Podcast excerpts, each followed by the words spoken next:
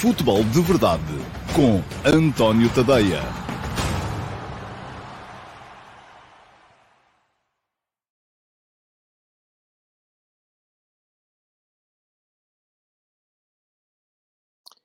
Ora, então, olá, muito bom dia a todos. Sejam muito bem-vindos à edição número 797 do Futebol de Verdade. Hoje é terça-feira, dia 2 de maio de 2023 e este é o primeiro Futebol de Verdade, não só desta semana, como deste mês, porque ontem foi feriado e, uh, tendo sido feriado, uh, não houve uh, Futebol de Verdade. O Futebol de Verdade, já sabem, ou se não sabem, ficam a saber, é um espaço de comentário que eu levo até vós através do meu canal de YouTube, de segunda a sexta-feira, sempre ao meio-dia e meia. Já foi um espaço, ainda hoje expliquei isso no, no meu, uh, numa resposta a um comentário à emissão da última sexta-feira do Futebol de Verdade. Já foi um espaço mais curto, uh, que passava em todas as redes sociais. Já foi um espaço uh, de mais interatividade, depois aumentou de, de, de tamanho, passou a ter interatividade, depois deixou de ter alguma interatividade porque me passou a ser impossível gerir o live chat.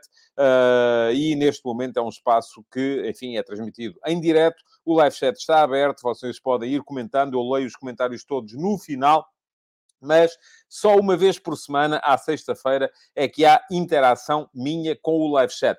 Uh, nos outros dias da semana, o que uh, acontece é que eu vou fazendo o programa, o live chat está aberto, à sexta-feira uh, eu faço o programa a olhar para o live chat, mas à sexta-feira só cá podem estar em direto aqueles que forem subscritores premium do meu uh, Substack, isto é, aqueles que, de certa forma, entendem que uh, há necessidade de também contribuírem para o esforço que é a realização, não só deste Futebol de Verdade, como uh, do meu Substack. É, está em tadeia.substack.com, é para onde eu canalizo a minha produção jornalística. Há textos novos todos os dias. Fica aqui o link para quem quiser fazer a subscrição e atenção, não têm necessariamente que fazer a subscrição premium. Podem fazer a subscrição gratuita, não pagam nada e asseguram desde logo que recebem pelo menos o primeiro parágrafo dos textos que são para subscritores premium. Uh, quem quiser, uh, uh, e recebem também na íntegra, naturalmente, os textos que são para todos os subscritores,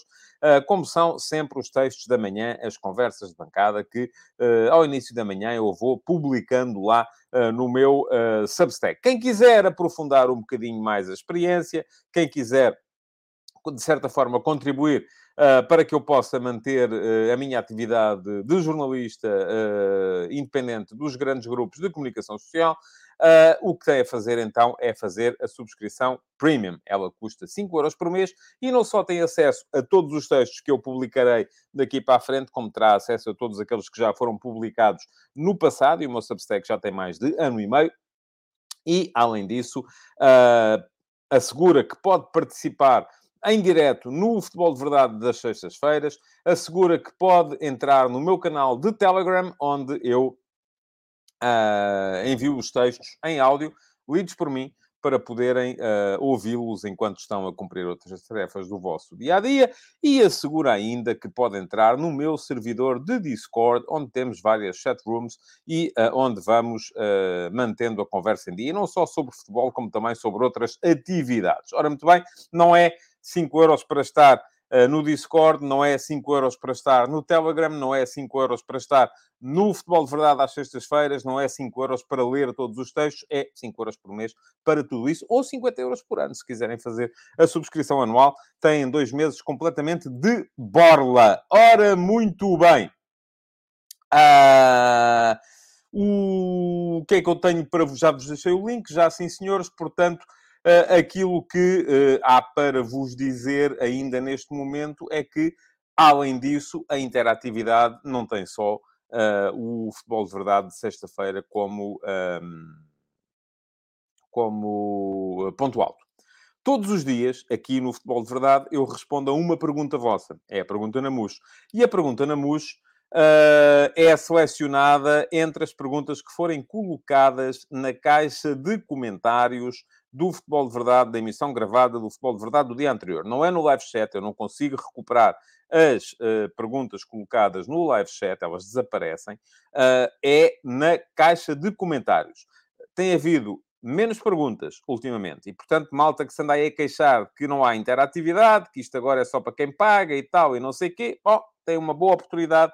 É, no final do programa, vão à caixa de comentários e deixam lá, na emissão gravada, uma perguntinha e pode ser que ela seja escolhida como pergunta na MUS para a emissão de amanhã. Hoje, eh, tenho aqui uma pergunta que foi escolhida entre os comentários que estavam na emissão gravada uh, do Futebol de Verdade da última sexta-feira. E vamos a ela rapidamente e em força. Cá está ela, vem do Ricardo Ribeiro. Olá, Ricardo, bom dia. E o Ricardo pergunta o seguinte: Que sentido faz a utilização de defesas centrais como pontas de lança, salvadores da pátria? Não estou a falar de casos excepcionais, em que já não há substituições para fazer, mas sobretudo de casos em que isso se torna uma rotina por exemplo, no Sporting com o Coates. Mas lembro-me também que o Porto fazia isso com o João Manuel Pinto. E eu, que sou ainda mais velho que o Ricardo, lembro-me que o Benfica fazia isso com o Humberto Coelho. Pronto, também aconteceu. O Humberto Coelho fazia muitos golos. Se eles são tão bons e se são a melhor opção para fazer golos em situação de aflição, então não deveriam ser ainda melhores quando a equipa não está aflita? Não seria melhor começar o jogo com essa estratégia? Fazer um ou dois golos e depois controlar o jogo? É uma maneira de ver as coisas, Ricardo. Muito obrigado pela sua pergunta. Foi a pergunta que eu escolhi como pergunta na MUS, entre as que foram deixadas uh, na emissão gravada do Futebol de Verdade da última sexta-feira. Mas acho que não tem razão. Bom, e porquê é que não tem razão? Porque uh, a capacidade para marcar golos não é uh, a única capacidade a ser avaliada por um treinador entre os seus jogadores no momento de fazer a equipa e definir a estratégia. Eu admito que, uh, numa situação de aflição, possa fazer sentido ao Sporting, neste momento, colocar o Coates como ponta de lança, como pode ter feito sentido ao Flóculo Porto no ano do Bobby Robson, ou num dos anos do Bobby Robson, colocar o João Manuel Pinto, como pode ter feito sentido mais atrás ao Benfica, nos anos do John Mortimer, uh, ou até do Barry Wilson, colocar o uh, Humberto Coelho na frente em situações de aflição. Mas isso não quer dizer que essa seja a principal característica desses jogadores. E, portanto, não. Agora, aquilo que eu entendo uh, e, e, percebo uh, da, da, pergunta do Ricardo é uma crítica com a qual eu, de certa forma, também uh, concordo. É que às vezes fazem-se, tomam-se opções que não são as mais corretas. E gerir uma, um plantel, eu, eu, por acaso, e nós no Discord vamos mantendo sempre Uh, muitas discussões, e o plantel do Sporting é uma das coisas que mais discussões motiva, porque temos lá chat rooms para todos os clubes. Uh, e ainda ontem, por acaso, eu estava uh, a debater com o Alcides Correia, que não sei se está cá hoje, acho que está, porque ele já mandou para o nosso Discord uh, uma fotografia no ginásio hoje de manhã, a dizer que estava a fazer tempo para ver o futebol de verdade, portanto, em princípio, deve estar aí, a não ser que tenha tido, tinha ficado tão cansado no ginásio que acabou por, tenha acabado por adormecer, porque o Alcides trabalha à noite. Uh, mas uh, estava a dizer que uh, uma das discussões que estávamos a manter lá ontem é é, tem a ver com a exiguidade do plantel do Sporting, com aquilo que é, do meu ponto de vista, a gestão da escassez, que faz com que qualquer erro acabe por ser mais notado quando, quando se comete. E porquê? Porque achava o Alcides que jogadores como o Essugo e provavelmente o Fataú e outros jogadores que ontem, por acaso, estiveram no jogo do Sporting B, deviam estar a jogar na equipa principal uh, para lhes ser dada oportunidade, para poderem começar a aparecer entre, os, entre a equipa principal e tal, e não sei o quê. Uh, e eu estava a chamar-lhe a atenção que isso é precisamente. Eu, eu, começo por não acreditar, e parece que me estou a desviar do tema, mas não estou. Uh, começo por não acreditar nessa questão do, ok, os objetivos já não estão assim, então agora vamos pegar na equipa para estas quatro ou cinco jornadas que faltam e vamos enchê-la de miúdos para ver quais é que pegam. Não funciona assim. Uh, não me recordo de nenhum caso dos jogadores que tenham entrado a equipas principais de acordo com esta lógica de pensamento que tenham acabado por vingar. Não acontece. Uh, aquilo que acontece é que os jogadores que, uh, à partida, podem justificar um espaço entre uh, a equipa principal têm que aparecer em contexto de competição. E para aparecerem em contexto de competição, não pode haver três ou quatro à frente deles, porque aí das duas, uma. Ou estamos perante um craque de dimensão mundial, e para isso tanto se dá a ter uma opção como duas, como três, como quatro, como cinco, como 247. Porque se ele é um craque de nível mundial, é ele que vai jogar, ponto final. O Sporting, quando chegou o Cristiano Ronaldo, o Cristiano Ronaldo jogou. E jogava, quer estivessem lá 2, 3, 4, 5 ou 247 à frente dele. Era sempre ele que jogava. Não apareceu para jogar só porque, ah, agora já não há objetivos e tal. Vamos lá meter aí o miúdo a ver se pega. Não, não. Ele se é bom, pega. Ponto final. E pega em competição. Se precisa disso para pegar, é porque não é bom. Porque se fosse bom, não precisava disso para pegar. Já tinha pegado antes. Uh, agora, para facilitar, de certa forma, em clubes, como é o caso do Sporting, e eu acho que esta pergunta tem muito a ver com a gestão do plantel do Sporting, para facilitar que uh, estes jogadores que estão uh, a aparecer possam ter espaço para jogar, aquilo que o plantel tem que ser é escasso. E eu parece-me que no Sporting já chegaram à conclusão que, de facto, cometeram um erro na gestão da escassez no que toca ao ponta de lança. Porquê? Porque o Sporting começou a época com o Paulinho, Uh, com a possibilidade de adaptar ali, já por lá passou o Pedro Gonçalves, já por lá passou o Marcos Edwards, agora ultimamente tem sido o Francisco Trincão, quem tem jogado naquela posição, quando se trata de jogar com o, o chamado ataque móvel. Uh, mas depois as alternativas são o uh, Chermiti e o uh, Rodrigo Ribeiro. É curto. É, mas para se perceber que é curto, foi preciso ter os miúdos a jogar, que em contrapartida tiveram a oportunidade para jogar. Porque de repente, se eles tivessem pegado, se eles tivessem mostrado o nível, já não seria curto. Uh, e o que é que acontece quando se percebe que é curto e a opção uh, se percebe que foi de facto uh, errada? Aquilo que acontece é muito simples. É que, o, muito pura e simplesmente, acaba por ter que se improvisar. E improvisar, no caso do Sporting, é meter o Coatas como ponta de lança quando a coisa está a resultar mal. Ora, se, e vamos lá aqui partir de um princípio, para não acontecer isso, e, e, para responder à sua pergunta, uh, Ricardo, não, não faz sentido começar com o Coates a ponta de lança, porque uh, o Coates ali, ele nem é um jogador, eu já mostrei isso, por exemplo, uh, no, no texto que escrevi aqui há um par de semanas, sobre os índices de aproveitamento dos jogadores dos quatro candidatos, ou das quatro equipas mais fortes do campeonato. E vou deixar aqui um link para quem quiser dar lá um salto para ver, porque Coates ainda por cima este ano está uh, com algumas dificuldades para fazer, para fazer golos, uh, nas situações uh, em que, por exemplo, há dois anos fazia com mais, com mais facilidade. Mas se ele fosse um jogador fantástico para aquela situação, então aí sim poderia, seria ponta de lança, não seria defesa central. ele não é um jogador fantástico, é um improviso. Agora, faz sentido a necessidade deste improviso? Não. Foi isso que os responsáveis pela equipa do Sporting acabaram por concluir eh, quando perceberam eh, que o Chermiti e o Rodrigo Ribeiro não estavam a funcionar. Essa é a questão que se coloca neste, neste momento. Eu, neste momento, tenho a gata lá em cima a fazer as neiras e estou a perder concentração eh, porque estou a ouvir as asneiras que ela está para lá a fazer. Eu estou sozinho em casa, de modo que não consigo ir lá impedir. Uh, Peço-vos desculpa por este, mas vou ter mesmo que fazer aqui uma ligeiríssima interrupção.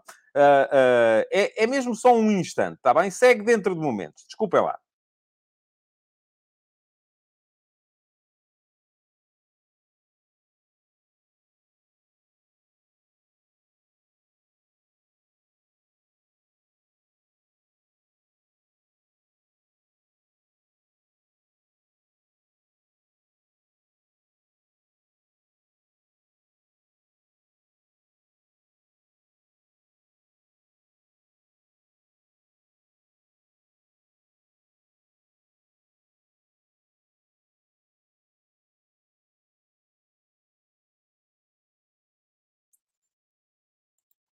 Estou de volta.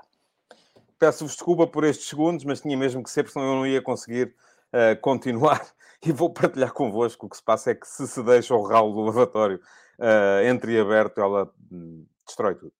E, portanto, tem que ficar mesmo fechado e foi isso que eu fui, que eu fui fazer. Bom, estava a, estava a explicar-vos que a tal gestão da escassez que é feita no plantel do Sporting pressupõe ou exige que não sejam cometidos erros. Porque quando são cometidos erros é preciso encontrar soluções de improviso. E o Coates, como ponta de lança, é uma solução de improviso, não é outra coisa senão isso. Uh, não é uma solução para se começarem os jogos. Não faz uh, nenhum, uh, nenhum sentido. Portanto, recuperando a pergunta do, do Ricardo, se eles são tão bons, não, não são tão bons, são soluções de improviso, lá está. E se são a melhor opção para fazer gols em situação de aflição, e em situação de aflição, partimos do princípio que a equipa estará, se calhar, a despejar mais bolas para cima da área, coisa que também não é uh, feita em situação uh, normal. Então não deveriam ser ainda melhores quando a equipa não está aflita? Uh, portanto, não, não seria melhor começar o jogo com essa estratégia, fazer um ou dois golos e depois controlar? Não, uh, a minha opinião é que não, e que de facto isso só acontece na tal situação da aflição, que é uma situação em que é preciso meter um improviso qualquer e em que as coisas não funcionam como deveriam funcionar de, forma, de forma absolutamente normal. Bom, vamos lá vamos seguir em frente com o, com o programa. Peço-vos desculpa por esta interrupção, que também me toldou aqui um bocadinho o, o raciocínio, mas os diretos têm, têm destas coisas. Portanto, às vezes é preciso improvisar. Deixem-me só chamar a atenção uh, para o facto do João da Rocha Pares, que é um dos subscritores premium do meu Substack, ter acabado de fazer aqui um superchat. Uh, e não me incomoda nada uh, abrir uma exceção para mostrar Uh, se quiserem fazer super chat, super stickers, whatever, uh, não me incomoda nada abrir aqui uma exceção para chamar a atenção para isso num programa que, em condições normais, não interage com o chat. Muito obrigado, João. vamos seguir em frente com o programa e vamos passar para a, uma outra forma de interatividade que temos no Futebol de Verdade, que é a pergunta do Discord. Ora, a pergunta do Discord é um espaço diário também, em que eu escolho precisamente uma pergunta colocada no servidor de Discord por um dos subscritores premium do meu uh, Substack. Uh, já sabem, há lá uma chatroom própria para isso. Aqueles que forem subscritores premium e ainda, e às vezes há muita gente que me vem perguntar como é que eu faço para entrar no Telegram, como é que eu faço para entrar no Discord. É muito simples. Uh, todos os textos uh, que são exclusivo para subscritores premium do meu Substack têm botões de acesso não só ao meu canal de Telegram, como ao meu servidor do Discord. Uh, o último que saiu nestas condições foi o F80 da última. Não, por acaso até não foi. Até foi a crónica de jogo do Sporting Famalicão. Mas pronto, agora estou aqui e, e tanto um como o outro têm lá os botões de acesso. Uh, na zona exclusiva para subscritores premium do meu Substack. Mas estava a falar-vos que na sexta-feira, saiu no meu Substack uh, mais um episódio da saga F80. Foi o episódio número 399. Estamos quase a chegar ao 400. Todas as semanas, e já foi diário, mas neste momento é semanal, eu publico no meu Substack uma cromobiografia de um dos heróis do centenário da, uh, do futebol de competição nacional em Portugal. Na última sexta-feira, porque é sempre em dia de anos, é sempre no dia em que o jogador ou faz ou fazia, caso já não esteja entre nós, uh, anos, uh, portanto é no dia de aniversário, na última sexta-feira saiu o episódio do F80 consagrado a António Souza, um uh, antigo centrocampista que na primeira divisão jogou pelo Beira-Mar, pelo Flóculo Porto, pelo Sporting, outra vez pelo Flóculo Porto e pelo, outra vez pelo Beira-Mar e, por fim, pelo Gil Vicente. É o segundo jogador com mais jogos na primeira divisão, ficou a dois jogos do Manuel Fernandes, que é o primeiro. E fica aqui o link para quem quiser uh, conhecer a história do António Souza. Uh, é uma história que vale a pena conhecer, até porque foi um dos jogadores mais importantes das décadas de 70 e 80 do futebol português, internacional também. Uh, e lá está, lá dentro do texto, Uh, podem encontrar não só um botão para entrarem no meu canal de Telegram e receberem o texto uh, em áudio, porque os textos são longos e podem ouvi-los no trânsito, enquanto fazem a barba, enquanto estão a treinar no ginásio. O Alcides, por exemplo, hoje de manhã disse-me que estava no ginásio, ou mandou no Discord uma foto que estava no ginásio a ouvir alguns textos que tinha atraso. como podem também consultar todos os outros textos que por lá estão, e já viram, se o Sousa é o 399, então quer dizer que antes dele houve outros 398. Muitas das grandes figuras do futebol português já lá estão, outras por lá passarão mais à frente. Ora, no Discord hum, não há uh, cromobiografias, mas há uma chatroom onde podem deixar as vossas perguntas. Uh, e todos os dias eu leio aqui uma e tento responder-lhe. A pergunta de hoje vem do Filipe Oliveira, que já é um clássico. O Filipe uh, faz boas perguntas, não sei se alguma vez quis ser jornalista ou se... Uh, mas uma das grandes, um dos grandes méritos do jornalista é saber perguntar. E o Filipe sabe perguntar. Ora, pergunta ao Filipe, uh, Javier Tebas, em entrevista ao The Telegraph, vem considerar que quatro equipas por país no novo formato da Liga dos Campeões é excessivo. Eu também acho. E que deveriam estar mais campeões nacionais. E eu também acho. Este comentário será no intuito de tirar poder à Liga Inglesa, pois Espanha beneficia também de quatro clubes. Belíssima pergunta, Filipe. Eu não li a entrevista do Javier Tebas. O Javier Tebas, para quem não sabe, é o presidente da Liga Espanhola uh, e é um dos principais rostos uh, na uh, luta contra aquilo que dois dos, os dois principais clubes da Liga Espanhola, o Real Madrid e o Barcelona, tentaram fazer vingar aqui há tempos, que é a Superliga Europeia. Eu não partilho da maior parte das ideias do Sr. Javier Tebas, uh, no entanto, reconheço-lhe a militância e a a forma como ele uh, consegue uh, aglutinar uma determinada facção. Não há ninguém neste momento, não há nenhum rosto no futebol europeu, nem sequer uh, a Associação de Clubes uh, Europeus, a ECA, uh, que ainda por cima é liderada pelo Sr. Nasser El Khelaifi, presidente do Paris Saint-Germain, não há ninguém que esteja tão ativo na luta contra esse futuro que há de vir como o Sr. Javier Tebas. Agora, é preciso alguma complexidade de pensamento para tentar adivinhar quais são as ideias do Sr. Tebas a este respeito. Porquê? Porque numa, num primeiro plano de análise seria perfeitamente uh, plausível acreditar que sim, o Sr. Tebas, qual uh, Robin Hood, uh, o que é que ele quer?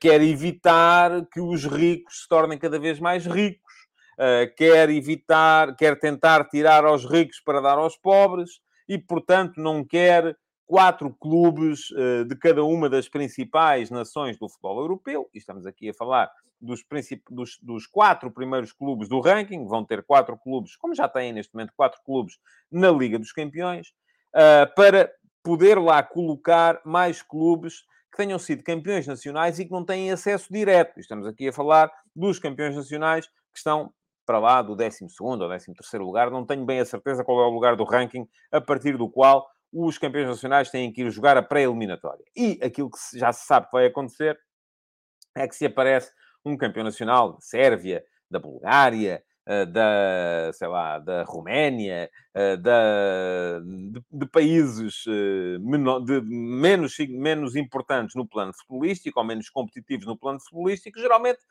perde nas pré-eliminatórias contra os terceiros ou quartos classificados dos países que são que não conseguem meter os quatro diretos na Liga dos Campeões, mas que têm, por exemplo, o terceiro classificado na, na, nas pré-eliminatórias, como vai ser o nosso caso, já a partir da, não desta temporada que vai entrar agora, mas da outra a seguir, em que vamos passar a meter, uh, não, é o nosso caso neste momento, uh, vai passar, no nosso caso vai passar a ser pior, vamos passar a ter um direto e um na pré-eliminatória. Portanto, estão a ver o que é que vai acontecer se de repente aparecer o segundo classificado da Liga Portuguesa a jogar contra o campeão da Roménia à partida, o segundo classificado da Liga Portuguesa ganha. E, portanto, é menos um campeão. Portanto, será essa a intenção do senhor Tebas? Eu acho que não.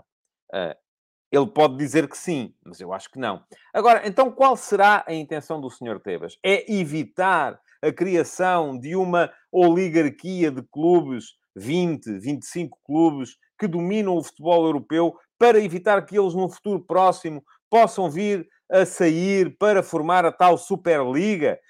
mas isso não faz muito sentido também.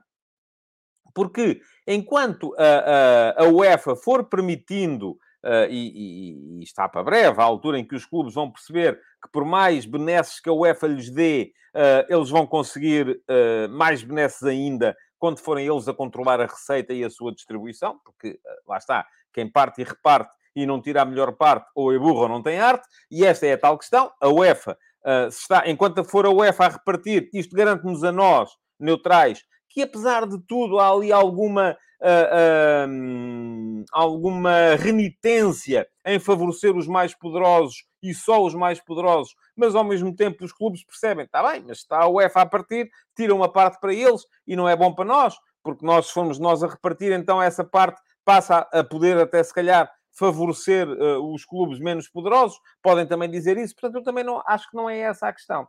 Eu acho que a questão aqui, também há outra interpretação, que foi aquela que uh, foi, foi dada pelo Filipe, que é, será que ele está só a querer reduzir a importância dos ingleses? Também é possível. Porquê? Porque uh, nós estamos a ver que, apesar de Espanha meter quatro equipas na, na, na Liga dos Campeões, só duas é que são verdadeiramente uh, importantes. Enfim, podemos dizer três. Podemos dizer que o Atlético de Madrid também pode eventualmente lá chegar. Será que e tal? Uh, pode chegar. Não tem acontecido. Ultimamente o Atlético de Madrid tem ficado de fora cedo. Mas basicamente a Liga dos Campeões em Espanha é para o Real Madrid e para o Barcelona. Enquanto em Inglaterra nós assistimos a coisas como aparece um Tottenham e chega à final.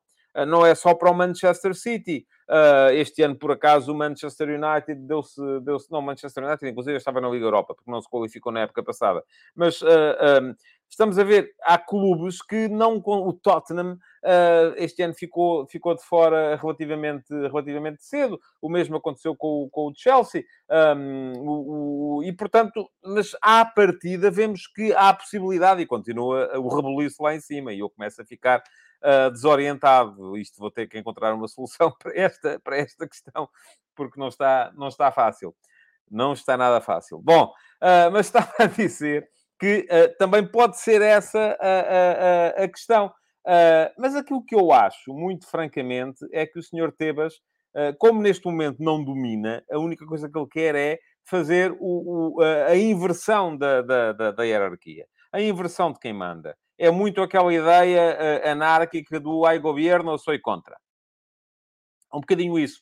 Uh, se neste momento a coisa está feita desta maneira, a Tebas interessa-lhe ir contra, interessa-lhe tentar fazer de outra, para impedir a cristalização uh, da tal oligarquia, da tal hierarquia, para impedir a cristalização de uma forma de fazer as coisas e até para dificultar que a UEFA continue no seu caminho. Uh, ele acaba, de certa forma, por ir contra os seus próprios interesses, porque no dia em que a UEFA deixar de ter poder sobre os principais clubes, os principais clubes vão formar a tal Superliga uh, uh, de forma absolutamente independente. E isso, quer exista Javier Tebas ou não. Pronto.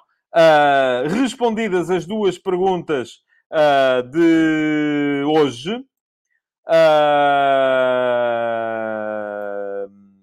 e já sabem, todos os dias há a possibilidade de responder a perguntas uh, no meu uh, Futebol de Verdade. Pergunta, quer que sejam as perguntas que deixam no meu servidor do Discord, quer sejam as perguntas que deixam no canal de YouTube, e não é nada como fazerem a subscrição do canal e ativarem as notificações, e já agora aproveitarem para deixar like na emissão de hoje, quanto mais não seja pelo esforço que eu estou a fazer para uh, não ir ver o, o, que é que são os barulhos que estou a ouvir das asneiras que a, que a, que a minha gata está a fazer uh, ali no outro quarto.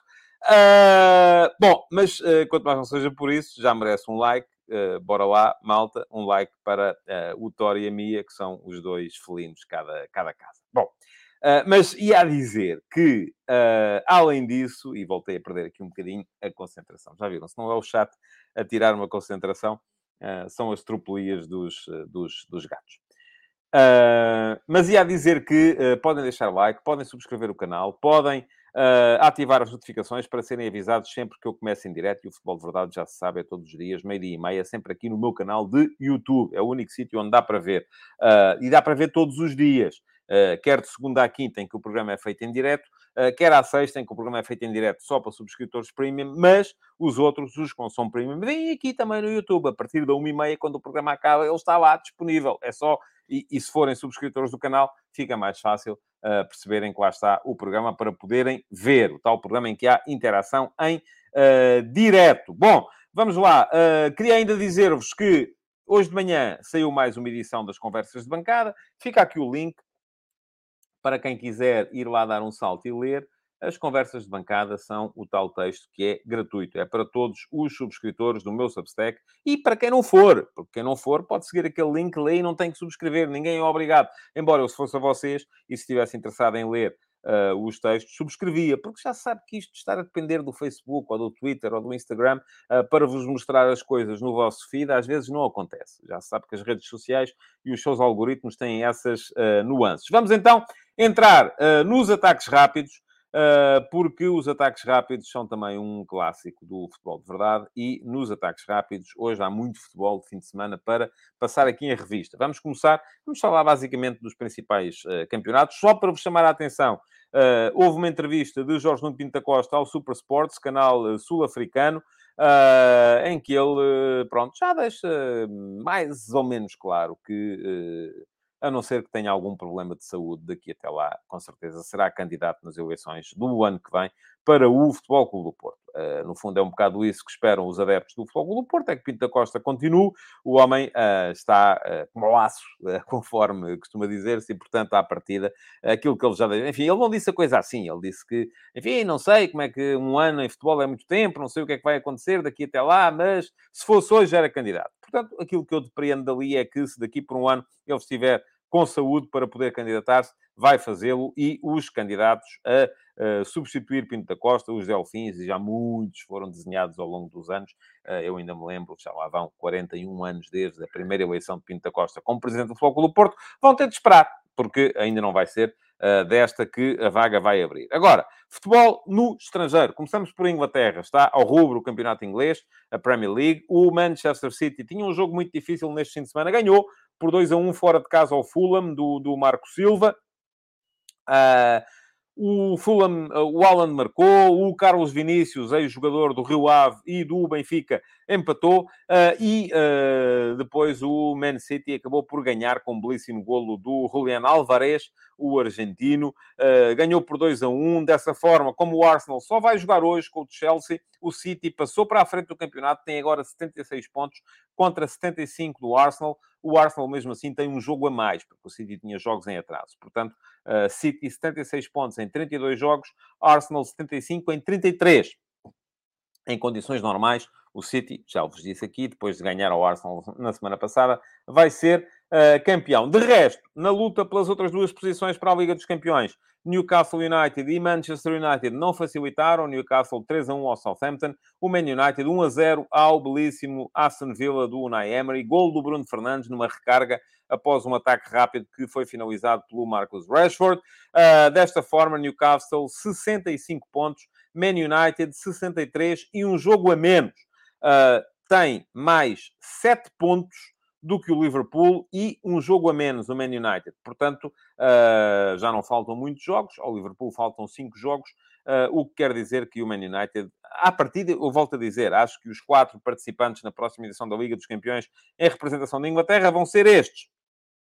O Liverpool uh, superou o Tottenham, tem agora mais dois pontos e menos um jogo do que o Tottenham, depois de ter ganho de forma dramática ao Tottenham por 4 a 3 uh, no fim de semana. O Liverpool chegou aos 3 a 0 muito rapidamente, fazia lembrar aquilo que aconteceu em Newcastle, em que o Tottenham acabou por sair de lá derrotado por 6 a 1, mas depois o Liverpool parou, o Tottenham conseguiu chegar ao empate já nos descontos, só que mesmo no último lance do jogo, eu diria, o uh, Diogo Jota fez o 4 a 3 para o Liverpool. Isto quer dizer que o Liverpool neste momento está uh, à partida, creio que vai estar na próxima edição da Liga Europa e o Tottenham vai ter que se haver com o Aston Villa, que foi batido pelo Man United e tem os mesmos 54 pontos, e vamos a ver com o Brighton, que neste fim de semana aviou o Wolverhampton por 6 a 0 uh, e tem 52 pontos, mas menos 3 jogos. Portanto, está o uh, Brighton and Hove Albion perfeitamente uh, em linha para poder vir ainda a marcar presença nas competições europeias da próxima temporada. Eu acho que os quatro da Champions vão ser aqueles quatro: City, Arsenal, Newcastle United e Manchester United. E acho, neste momento, se tiver que arriscar, eu diria, eu vou pôr o Tottenham fora das competições europeias. Não estou a ver o Tottenham a, a safar-se daqui até a final, porque acho que o Brighton ainda vai, o Brighton está a jogar muito este Brighton do De Zerbi, uh, e acho que o Brighton ainda vai suplantar o Tottenham. E, portanto, eu diria que entre o Liverpool, uh, Aston Villa e Brighton vão estar os outros três participantes ingleses uh, nas, na, na, nas competições europeias do ano que vem. Cá em baixo está tudo muito apertado. Uh, o, o, ainda ontem o Leicester City e o Everton empataram 2 a 2, uh, mas o Leeds United perdeu, o West Ham perdeu, o Nottingham Forest perdeu, o Wolverhampton, já vimos, apanhou 6 do Brighton, ainda não está livre de perigo, portanto vamos a ver o que é que sai dali, mas vamos ter com certeza luta até final. Em Espanha, Uh, nada de novo, o Barça finalmente ganhou, isto é novo, ganhou 4 a 0 ao Betis, o Real Madrid 4 a 2 ao Almeria, uh, estão os dois uh, disparados, o, ainda há 11 pontos de avanço entre o Barça e o Real Madrid. O Barça vai ser campeão. A Real Sociedade com uma vitória importante em Pamplona sobre o Osasuna por 2 a 0 uh, e o Atlético Madrid com os 5 a 2 em Valladolid estão... Uh, o Atlético Madrid está quase na próxima edição da Liga dos Campeões. A Real Sociedade ganhou um avanço, ou manteve um avanço importante para poder lá chegar também. Emoção ao rubro na Bundesliga. Uh, o Borussia Dortmund perdeu uma oportunidade de ouro para uh, se manter no primeiro lugar. Empatou por 1 a 1 em Bochum, falhou muitos golos. Acabou o jogo com um XG de 2.87. Portanto, devia ter marcado 3 golos na prática, marcou só um. Uh, e isto quer dizer que com esse empate e com um erro arbitral que o próprio árbitro já reconheceu, a não marcação de uma grande penalidade a favor do Borussia Dortmund, que podia ter uh, uh, dado outro, outro caminho ao jogo, e com a vitória do Bayern ontem por 2 a 0 frente ao Hertha, Uh, mas atenção, o Bayern só marcou nos últimos 20 minutos, teve dificuldades também. Neste momento, o Bayern na frente com mais um ponto do que o Borussia. O Bayern ainda tem duas deslocações difíceis: a Bremen uh, contra o Werder Bremen e a Colónia contra o Heinz FC Köln. Uh, e vai ter o uh, Rasenball Leipzig em casa, portanto tem um calendário mais difícil daqui até ao final da temporada, mas tem um ponto de avanço. Vamos a ver se o Bayern do Thomas Tuchel volta a perdoar ou não. Em França, o PSG não consegue fechar o campeonato, perdeu outra vez, desta vez 3 a 1 em casa com o Lorient. Atenção, o PSG perdeu três dos últimos quatro jogos que fez em casa, só ganhou o uh, Racing Lens, uh, num jogo que era visto um bocadinho quase como o jogo do título, porque o Lance está lá em cima também a lutar pela, pelo título. Mas apesar destas três derrotas nas últimas quatro partidas em casa, o uh, PSG continua com mais cinco pontos do que o uh, OM, o Olympique de Marselha, uh, que ontem ganhou por 2 a 1 ao OCR de virada e manteve ou aumentou a pressão sobre o PSG. Eu creio que o PSG vai ser campeão, mas está a tardar na finalização deste, deste affaire. Um, por fim, a Itália. O Napoli podia ter sido campeão nesta jornada. Porquê? Porque a Lazio uh, perdeu logo a abrir com o Inter por 3 a 1. A Lazio uh, continua a ser segunda classificada, uh, com 61 pontos agora. E o Napoli, se tivesse ganho em casa à Salernitana do Paulo Sousa, teria sido campeão matematicamente já neste fim de semana. Não ganhou. Esteve a ganhar 1 a 0, empatou 1 a 1. esta Salernitana do Paulo Sousa raramente perde. O Paulo Sousa perdeu o primeiro jogo uh, quando entrou no, no clube, perdeu com a Lazio. Depois disso foram duas vitórias e sete empates. Um deles agora no Diego Armando Maradona, ou São Paulo, conforme quiserem chamar-lhe, uh, com o Napoli, assim, dessa forma, uh, impedindo que o Napoli fosse desde já uh, campeão. De resto, uh, lá está, a tal vitória do Inter sobre a Lazio, 3 a 1, a voltar a colocar o Inter uh, em posição de qualificação para a Liga dos Campeões. A Juventus empatou fora com o Bolonha e houve empate também no Roma-Milan, jogo dramático, com um golo do Tammy Abraham para a equipa do José Mourinho já nos descontos e depois o uh, Salamakers uh, a marcar o empate no último lance do jogo. Um, a bola a passar uh, entre as pernas do Rui Patrício é um, é, é um golo que o Rui Patrício sofre com alguma frequência. Uh, eu lembro-me à partida uh, no Sporting de dois golos que ele sofreu assim, um contra o Benfica uh, num jogo de Taça de Portugal que acabou 4 a 3 após prolongamento e outro também pelo Sporting contra o Marítimo na altura a impedir uh, que o Sporting pudesse qualificar-se para uma edição da Liga dos Campeões. É um, digo isto porque é uma deficiência que aparentemente o, o Rui Patrício, que é um extraordinário guarda-redes, uh, tem. Desta forma, o que é que temos? Temos então uh, Lazio 61 pontos, Juventus 60, Inter, Milan e Roma todos com 57. Vai ser dura a luta aqui uh, pelos lugares na Liga dos Campeões. Por fim, Brasil para chamar a atenção para a derrota do Fluminense, uh, que vinha só com vitórias, perdeu por 4 a 2 com o Fortaleza, e quem está só com vitórias neste momento é o Botafogo do Luís Castro. O Luís Castro foi expulso no jogo deste fim de semana, 3 a 2 ao Flamengo no Maracanã.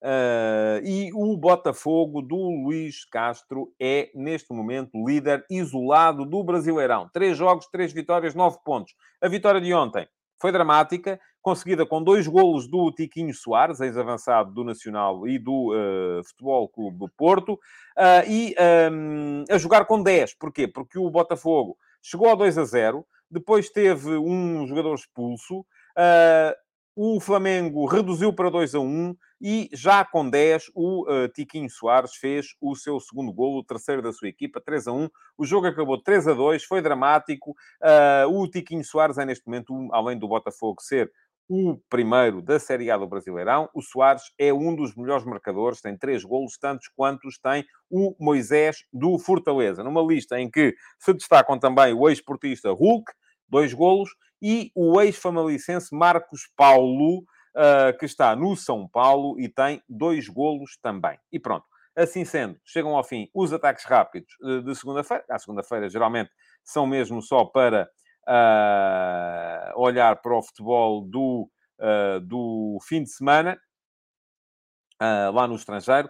Uh, não houve ainda subidas da segunda Liga à, à, primeira, já há subidas da Liga 3 à Liga 2, uh, mas disso falaremos lá mais para a frente. Muito bem, e vamos então entrar no ataque organizado, e é um ataque organizado também com muito assunto para uh, passar em revista, porque vamos hoje olhar para os jogos dos quatro primeiros do nosso campeonato. Este, esta jornada, que foi a trigésima. Faltam quatro, portanto.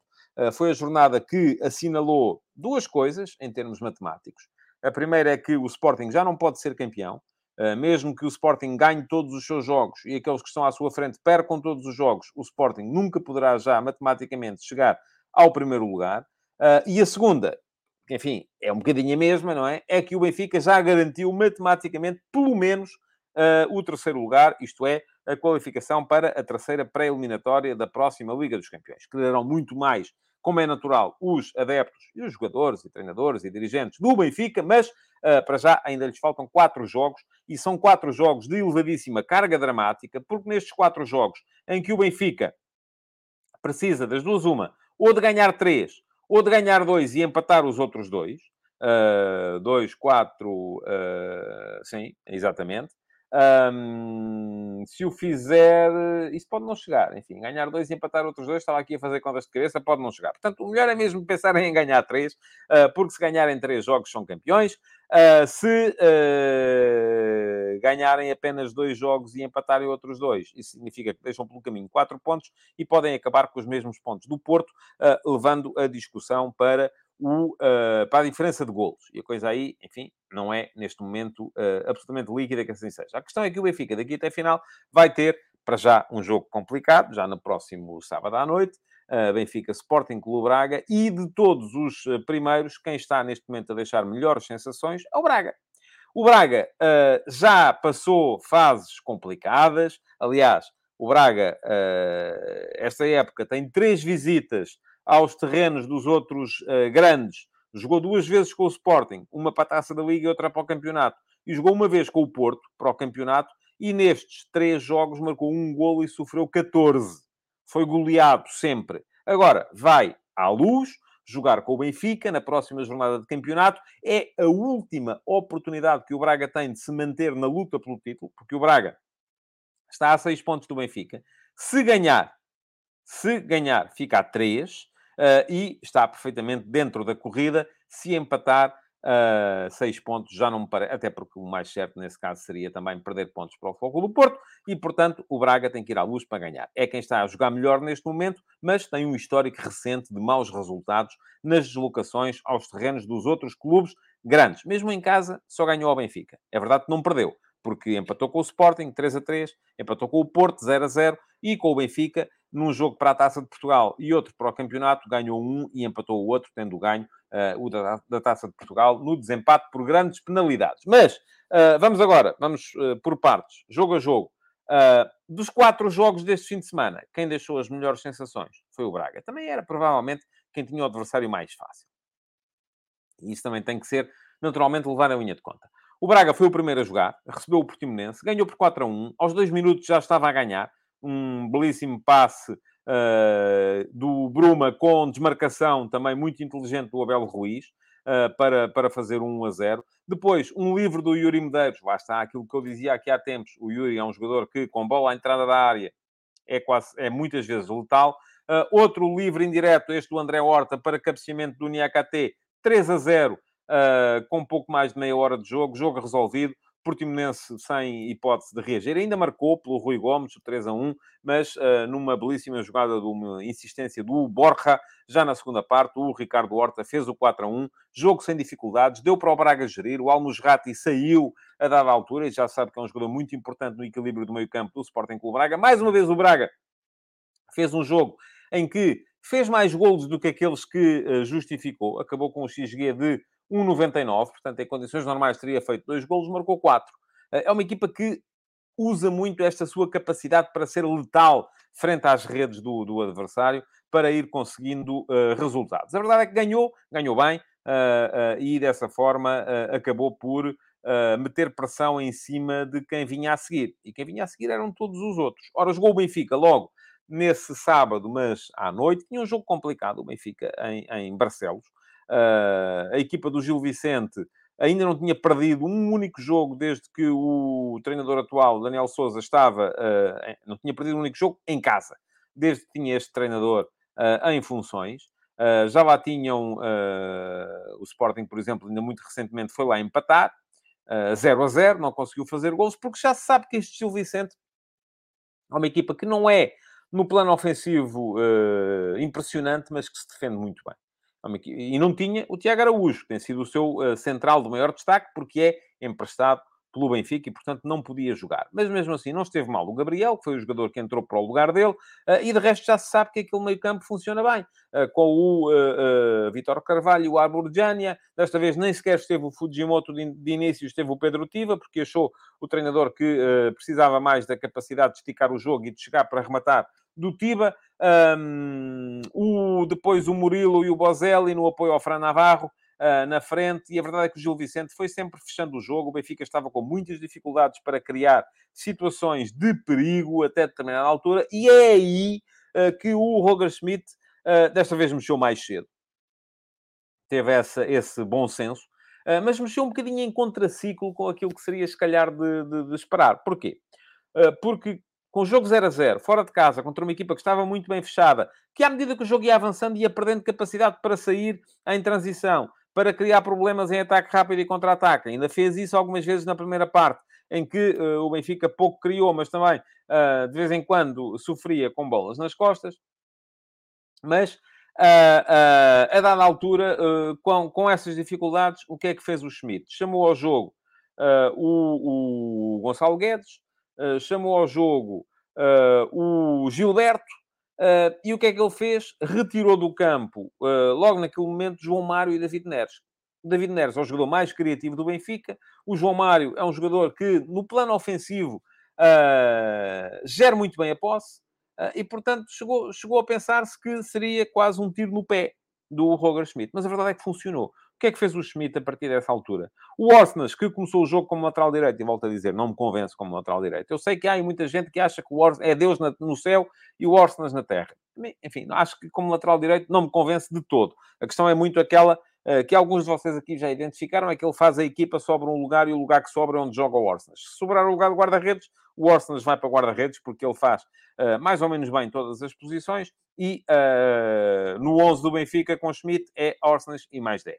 Uh, mas volto a dizer, como lateral direito não me convence por aí além. Ora, uh, abdicando de uh, João Mário Inês para meter em campo o Gilberto e o Gonçalo Guedes, o que é que o Benfica ganhou? Ganhou a capacidade para ser mais retilíneo, mais objetivo, mais forte no ataque à profundidade. O Gonçalo Guedes passou para a frente, o Arsenas passou para a frente também, o Gilberto entrou uh, para uh, lateral direito. Faltou criatividade? Provavelmente sim, mas a verdade é que depois, trocando Florentino uh, por uh, Chiquinho e trocando o Gonçalo Guedes pelo Musa, e eu ainda hoje de manhã, nas conversas de bancada, escrevi um bocadinho sobre o Musa, o Benfica ganhou essa capacidade para o ataque aos últimos metros, para o ataque à área. Musa entrou muito bem, muito bem não só para impor o poder físico na área, como também para impor até o ataque à profundidade, para impor o jogo entre linhas.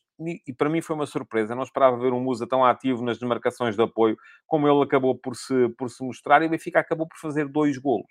Um deles num belíssimo cruzamento do Orsnas, curiosamente do lado direito, embora já não a jogar como lateral uh, para um cabeceamento do Chiquinho, uh, improvável. Uh, primeiro gol do Chiquinho no, no, no, campeonato e provavelmente na primeira vez que tocou na bola neste, neste jogo. E depois ainda a entrar o 2 a 0, que foi dar alguma tranquilidade à equipa. Parece-me que o Benfica acabou por vencer com toda a justiça. acusou um bocadinho a pressão, acho que acusou um bocadinho a pressão, mas vai ter já no próximo sábado um jogo para Uh, contra um dos adversários diretos, uma das equipas que ainda está a desafiar a possibilidade do Benfica ser campeão, a mostrar se está ou não à altura. Vai ser um jogo muito interessante de ver, porque o Benfica está a subir, João Neves voltou a fazer um bom, um bom jogo, eh, ele foi uh, médio centro com o Florentino uh, no, no início da, da partida e ficou no, no campo até final. Quem saiu foi o Florentino, até porque o João Neves é um jogador mais ofensivo. E Uh, Parece-me que vai ser uma realidade também a sua colocação na equipa do Benfica daqui até a final da época. Estou muito curioso para perceber, no entanto, como é que uh, Schmidt vai gerir a clara baixa de forma de alguns jogadores da equipa. João Mário é um caso, Rafa é um caso flagrante, uh, o, o, o, o Neres, enfim, é um jogador que eu gosto, acho que faz sentido na equipa pela forma como, uh, como dá a criatividade, como dá um para um. Uh, mas uh, que Benfica vamos ter nesse jogo com o Braga? O Benfica mais retilíneo ou o Benfica mais uh, circular? enfim, vamos falar sobre isso com certeza durante esta semana, na antecipação ao jogo que será no próximo sábado. Finalmente, no domingo, jogaram as outras duas equipas. Um, o Flóculo Porto teve, voltou a ter dificuldades para ganhar o seu jogo. desta vez ganhou em casa ao Boa Vista por 1 a 0. estava a ter dificuldades de criação.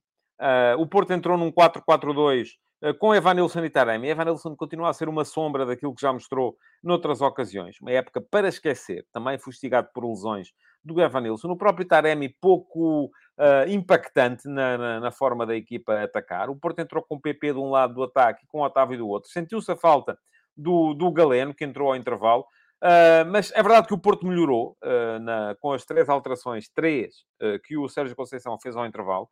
Trocou o Eustáquio por André Franco e baixou o Otávio para a zona de médio centro. E o Otávio, a jogar a médio centro, já se sabe, é um jogador com uma visão de jogo muito superior, muito bom nos espaços de ruptura, e isso acabou por ser conjugado com a presença do Galeno, que entrou para o lugar do Manafá, baixando o PP para o lateral direito, foi importante também. E depois a troca do Evanilson pelo Tony Martinez, que veio dar também alguma, algum impacto, alguma capacidade de impacto uh, do ataque do Porto, que Evanilson não estava, não estava a ter. O Porto melhorou, chegou ao gol de grande penalidade, é o terceiro jogo consecutivo que o Porto desbloqueia de grande penalidade, e atenção, estou só a dizer isto, não estou a dizer que uh, foram mal marcados ou não foram, nada disso, atenção, uh, uh, é apenas uma constatação de um facto, e depois sofreu até a final. E sofreu porquê?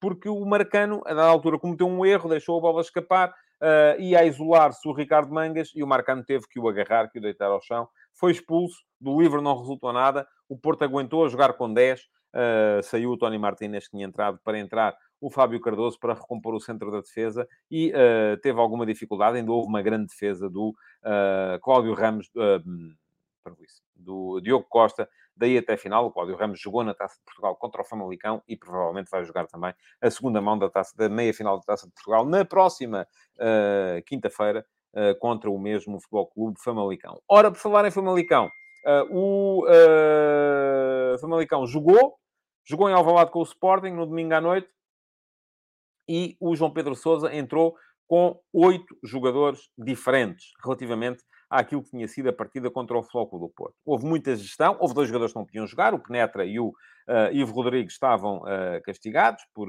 por série de amarelos, mas no caso dos outros seis foi gestão pura e simples. E atenção, que o Famalicão fez um belo jogo em Alvalade. É verdade, contra um Sporting, uh, enfim, já a antecipar férias, um, não há maneira, e até me podem dizer, ah, mas eles são profissionais, eles têm a mais é que dar o máximo, certo, mas há ali coisas que são subconscientes uh, e que não funcionam, uh, por mais que se, uh, que se tenta, há ali coisas que não funcionam e a equipa não consegue ligar com a intensidade de, de, dos grandes momentos e dos momentos em que ainda estão em discussão coisas importantes. O Sporting já sabe que uh, não pode ser apanhado pelo quinto classificado, que é o Aroca. Uh, sabe também muito dificilmente chegará ao terceiro, que é o Sporting Clube Braga. E atenção, mesmo que o Braga perca com o Benfica no próximo sábado e o Sporting ganhe o seu jogo, vai ser difícil, atenção, em Passos de Ferreira, contra um Passos de Ferreira que precisa de pontos uh, para manter viva a esperança de ficar na primeira divisão, depois de ter ganho em Vizela neste, neste fim de semana. Mesmo que isso aconteça, o Sporting fica a 4 pontos